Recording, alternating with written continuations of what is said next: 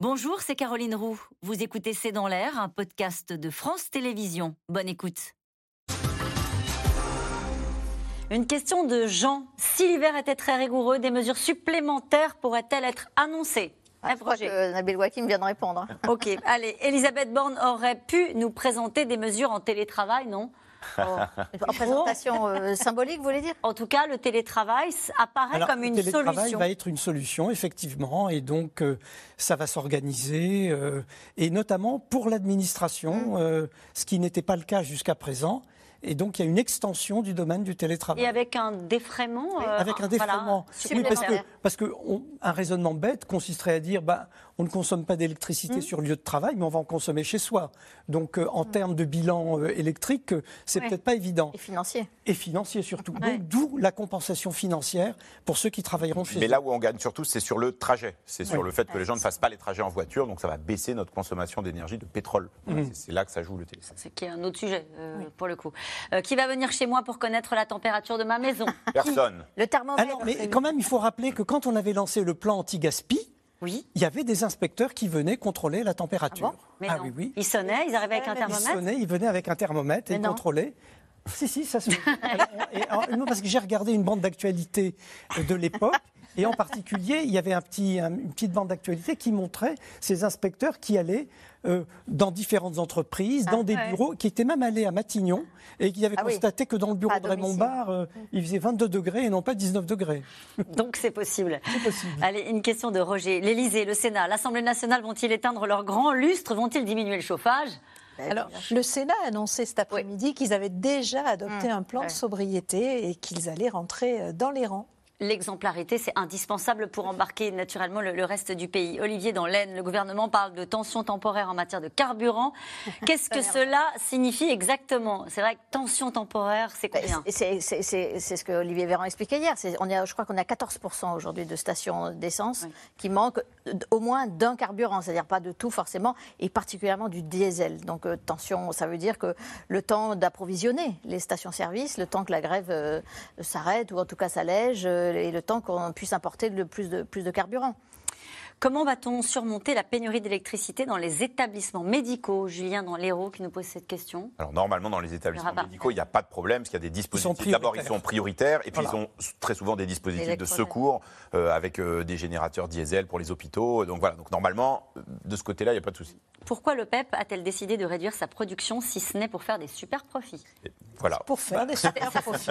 non, mais quand même, ça. C'est assumé. Il y, a une stratégie aussi de, de, de, de, pression de la part de la Russie. On peut peut-être. Pas de la Russie, de l'Arabie Saoudite. Il y a quand même un enjeu. Il s'aligne sur la position de la Russie, a dit Washington. Oui, alors c'est Washington qui dit ça. Je ne suis pas sûre que la Russie ait euh, du poids et pas perdu une partie de son poids au sein de l'OPEP et au profit de l'Arabie Saoudite.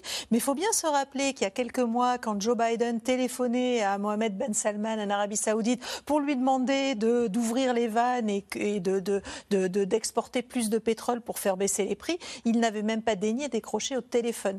Donc il y a aussi, et on a vu, vous avez vu hier euh, l'histoire qui a paru comme une mauvaise blague, ces jeux asiatiques accordés à l'Arabie Saoudite. Je crois qu'il y a une Arabie Saoudite aujourd'hui qui a pas trop apprécié qu'on la montre du doigt euh, côté occidental ces dernières années, en particulier Mohamed Ben Salman avec l'affaire Khashoggi, et qui se tourne de plus en plus vers l'Asie avec d'autant plus d'intérêt que l'Asie est un pôle de croissance euh, important pour les années à venir. C'est des jeux d'hiver quand même C'est des jeux d'hiver. Oui, c'est des jeux d'hiver en plus, tout à fait. il faut quand même insister là-dessus, c'est une vraie bascule stratégique. tout à fait. C'est-à-dire pendant très longtemps, on considérait que l'Arabie saoudite, c'était le fidèle soldat des intérêts américains et qu'en particulier, ils étaient les avocats des Américains auprès de l'OPEP pour favoriser euh, une normalisation du marché pétrolier. Là, clairement, l'Arabie saoudite dit non moi, je veux maximiser le rendement de mon propre pétrole.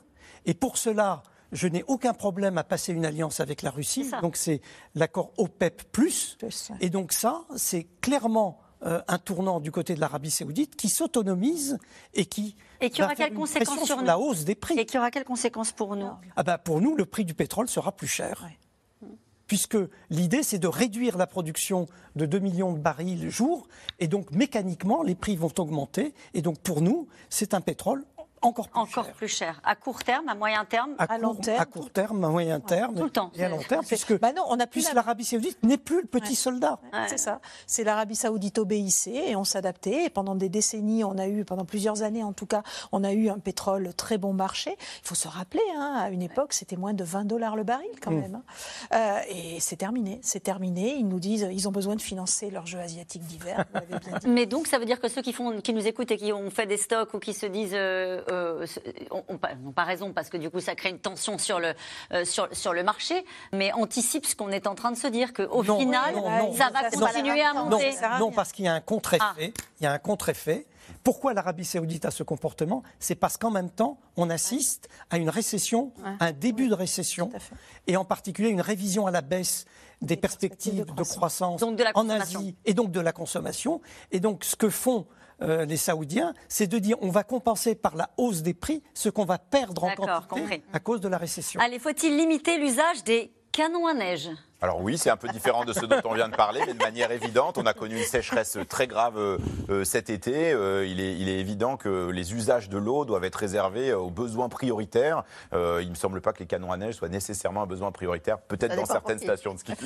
Allez, une question d'Olivier Danlaine. Comment isoler sa passoire thermique avec 1000 euros net par mois? Ah, C'est sûr que c'est ça qui est compliqué. C'est pas, pas, possible. C'est ce qu'on disait tout à l'heure, c'est la, la, planification de ces 5 millions de passoires thermiques, comment, lesquelles, combien d'argent l'État met sur la table et comment on organise les travaux dans, ces passoires thermiques, puisque c'est quand même ça qui est majoritaire dans, les émissions carbone aujourd'hui. Elie Cohen. Oui, il faut bien voir que c'est un immense problème, cette histoire des passoires thermiques, mm. parce que tous les gouvernements veulent agir et corriger. Tous les gouvernements savent ce qu'il faut faire.